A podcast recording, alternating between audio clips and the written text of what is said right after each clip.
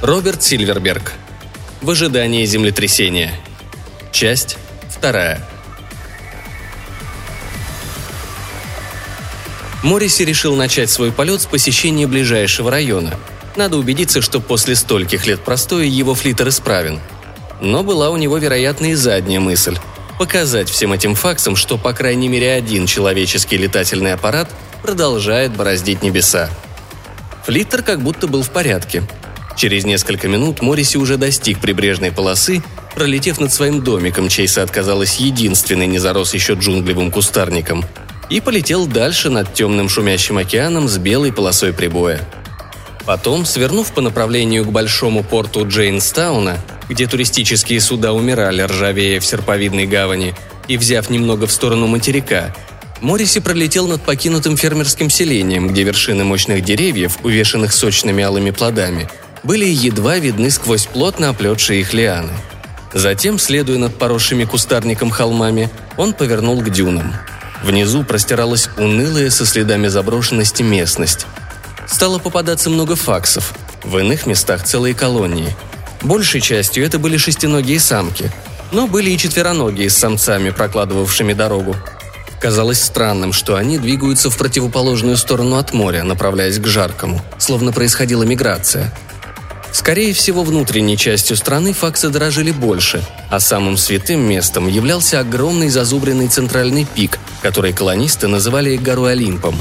Располагался он прямо под Арго, и воздух там был так горяч, что закипала вода, а из живых существ могли выжить лишь самые приспособленные – Факсам, конечно, не прожить в этой ужасной высокогорной пустыне дольше людей. Но, может быть, подумал Морриси, ввиду близящегося землетрясения, они хотят добраться до священной горы. В конце концов, это событие центральное в космологии этих существ. Время чудес, наступающее раз в тысячу лет. Морриси насчитал примерно 50 отдельных групп этих кочевников. Интересно, был ли среди них Дайнув – он вдруг осознал, как велико его желание увидеть вернувшись из полета своего приятеля. Облет района занял меньше часа, и когда в поле зрения Морриси снова оказались дюны, Флиттер, сделав над горами изящный пируэт, помчался вдоль берега на север. По маршруту, который Морриси задумал, он решил вначале добраться вдоль западного берега до арки – Затем он пролетит над Жарким, держа курс на Северный мыс. А потом развернется и вдоль другого берега, прежде чем лететь обратно в дюны, достигнет тропического Мадагазара. Таким образом, он осмотрит те пределы, из которых род человеческий распространился по всей планете. Медея состояла из двух полушарий, разделенных водным поясом Кольцевого океана. Дальний представлял собой покрытую льдом пустыню, никогда не получавшую тепла Арго. На ней не было никаких поселений, разве что поисковые лагеря, возникавшие, впрочем, в последние 400 лет крайне редко.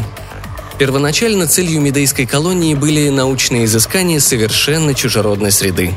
Но, как известно, с течением времени первоначальные намерения имеют свойство забываться. Даже в теплых областях континента сфера жизни людей ограничивалась двумя полосами, дугообразно протянувшимися вдоль побережья, от тропиков через высокие умеренные широты – и очень небольшими выступами вглубь континента. Центр пустыни был совершенно необитаем, но пограничные жаркими земли люди нашли вполне пригодными для жизни.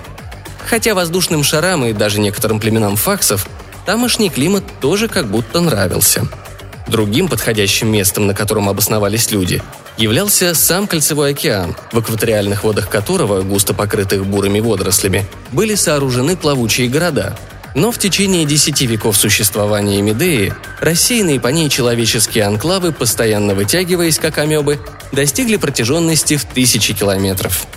Морриси видел, что металлическая лента слившихся городских строений сплошь и рядом прерывается вторжением плотных кустарниковых зарослей.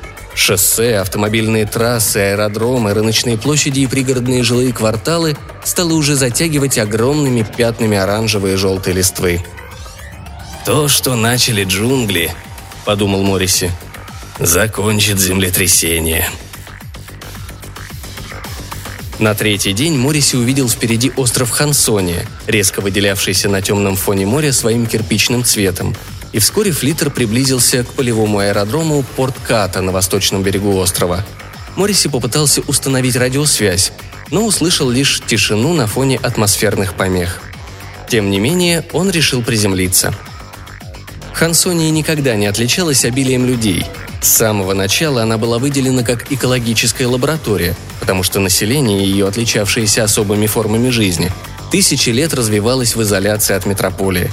Даже в лучшие годы Медеи Хансония сохраняла особый статус. У посадочной полосы стояло несколько электромобилей. Морриси сел на тот из них, аккумуляторы которого еще не сели, и уже через 10 минут был в порт Ката. Разило красной мильдью. Постройки, плетеные хижины с тростниковыми крышами, пришли в полнейшую негодность. На улицах, на крышах зданий, в кронах деревьев всюду виднелись энергично пробивавшиеся корявые побеги незнакомых древесных пород. Со стороны дальнего дул обжигающий холодный ветер. Двое факсов, четвероногие особи женского пола, вышли из полуразрушенного магазина и уставились на него с явным недоумением. Их шкура была такой синей, что казалась черной, островная разновидность, отличающаяся от материковой. «Вернулся?» – спросила одна из них. Выговор у нее тоже был своеобразный. «Только посмотреть. А что, люди здесь есть?» «Один ты», — сказала другая. Он верно казался им чудным. «Землю скоро начнет трясти. Ты в курсе?» «В курсе», — ответил он. За три часа Морриси обследовал весь порт Ката, стараясь держать себя в руках, чтобы не расстроиться. Все выглядело так, как если бы это место опустило по крайней мере полвека, а не 5-6 лет назад, что на самом деле было более вероятно.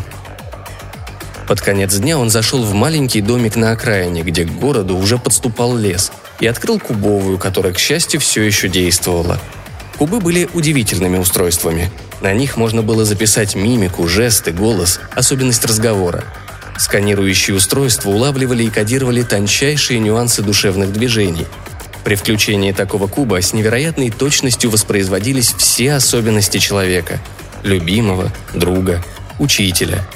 Электронный фантом программировал эти особенности для получения необходимой информации и, изменяя собственную программу, вступал в разговор, задавал вопросы, наконец, представлялся личностью, которая была закубирована – это было хитроумное изобретение, своего рода душа в коробке. Морриси ввел куб в приемное отверстие. На экране появился тонкогубый мужчина с высоким лбом и худым подвижным телом. «Меня зовут Леопольд Бранум», – тут же сказал он. «Моя специальность – ксеногенетика. Какой теперь год?» «Девяносто седьмой. Осень», – ответил Морриси. «Два с половиной месяца перед землетрясением». «А кто вы?» Да, в общем, никто. Я в Портката случайно и хотел бы с кем-нибудь поговорить. «Так говорите же», — сказал Бранум. «Что происходит в Портката?» «Ничего. Здесь чертовски тихо и совершенно пустынно». «Весь город эвакуирован?» «Вся планета, насколько я могу судить. Кроме меня здесь только факсы да шары. Вы сами когда убыли, Бранум?» «Летом 92-го», — ответил человек с экрана. «Не понимаю, почему вы удрали отсюда так рано?» «Я не удирал», — холодно сказал Бранум. «Я покинул Портката, чтобы продолжить исследование другими средствами». «Не понимаю». «Я уехал, чтобы примкнуть к шарам». У Мориси перехватило дыхание. Зимним холодом повеяло на него от этих слов. «Моя жена тоже», — не сразу сказал он. Возможно, вы ее даже знаете. Надя Дютуа, родом из Чонга». Лицо на экране криво усмехнулось. «Вы, кажется, не понимаете», — сказал Бранум, — «что говорите с изображением». «Ну да, ну да». «Я не знаю, где теперь ваша жена. Я даже не знаю, где теперь я сам. Могу только сообщить, что там, где мы находимся, царит мир и полнейшая гармония». «Надо думать», Морриси вспомнил тот кошмарный день, когда Надя сказала ему, что не может больше противиться духовному воздействию эфирных существ и ищет доступ к коллективному разуму Ахья. Это же делали и другие колонисты. История Медеи знала подобные случаи. Ушедших никто и никогда больше не видел. Ходили слухи, что их души поглощены шарами, а их тела лежат погребенными под сухим льдом дальнего. Ближе к концу частота подобного отступничества постоянно удваивалась – Каждый месяц теперь уже тысячи колонистов предавались этому мистическому поглощению, которому звали шары. Для Морриси это разновидность самоубийства. а для Нади, Бранума и множества других – путь к вечному блаженству. Что тут скажешь? Может и впрямь сомнительное путешествие к большому разуму Ахья предпочтительней панического полета к чужому миру под названием Земля. «Надеюсь, вы нашли то, что искали», — сказал Морриси. «И она тоже». Он отключил куб и быстро вышел. Он летел на север, над морем, покрытым полосами тумана. Внизу виднелись плавучие города, омываемые тропическими водами. Изумительный по красоте гобелен с вытканными на нем паромами и баржами. «Должно быть порт обратный», — решил Морриси, глядя на этот растянутый замысловатый узор лиственного орнамента, под которым было погребено великолепие одного из самых больших городов Медеи. Бурые водоросли забили все водные пути. Не обнаружив никаких признаков человеческой жизни, он не стал приземляться — Пелусидар, находившийся на материке, был также пуст. Осматривая подводные сады, наслаждаясь концертом в знаменитом колонном зале, любуясь солнечным закатом с вершины хрустальной пирамиды, Морриси провел в нем четыре дня. В последний вечер плотные группы шаров целыми сотнями проплыли над ним по направлению к океану. Казалось, что он слышит, как они зовут его, как мягко шепчут, вздыхая. «Я Надя. Иди ко мне», еще есть время. Предайся нам, моя любовь. Я Надя. Неужели это только казалось? Ах, я умели соблазнять. Они долго звали Надю, и в конце концов она ушла с ними. И Бранум ушел. И тысячи других. Даже сам он чувствовал, как его тянет к ним. Действительно тянет. Это был самый настоящий искус. Вместо гибели при землетрясении вечная жизнь или некое подобие ее – как знать, что было в зоне шаров на самом деле?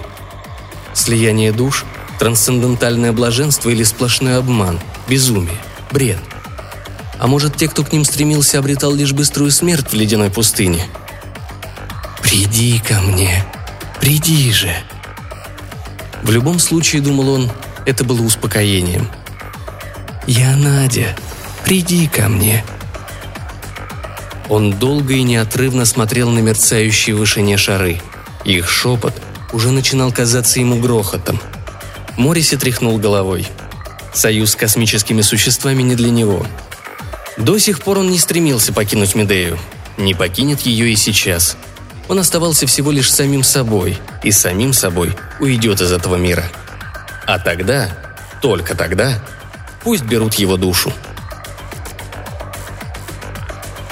До землетрясения оставалось два месяца, неделя и один день, когда Морриси добрался до изнывающего от жары Энрике, расположенного прямо на экваторе.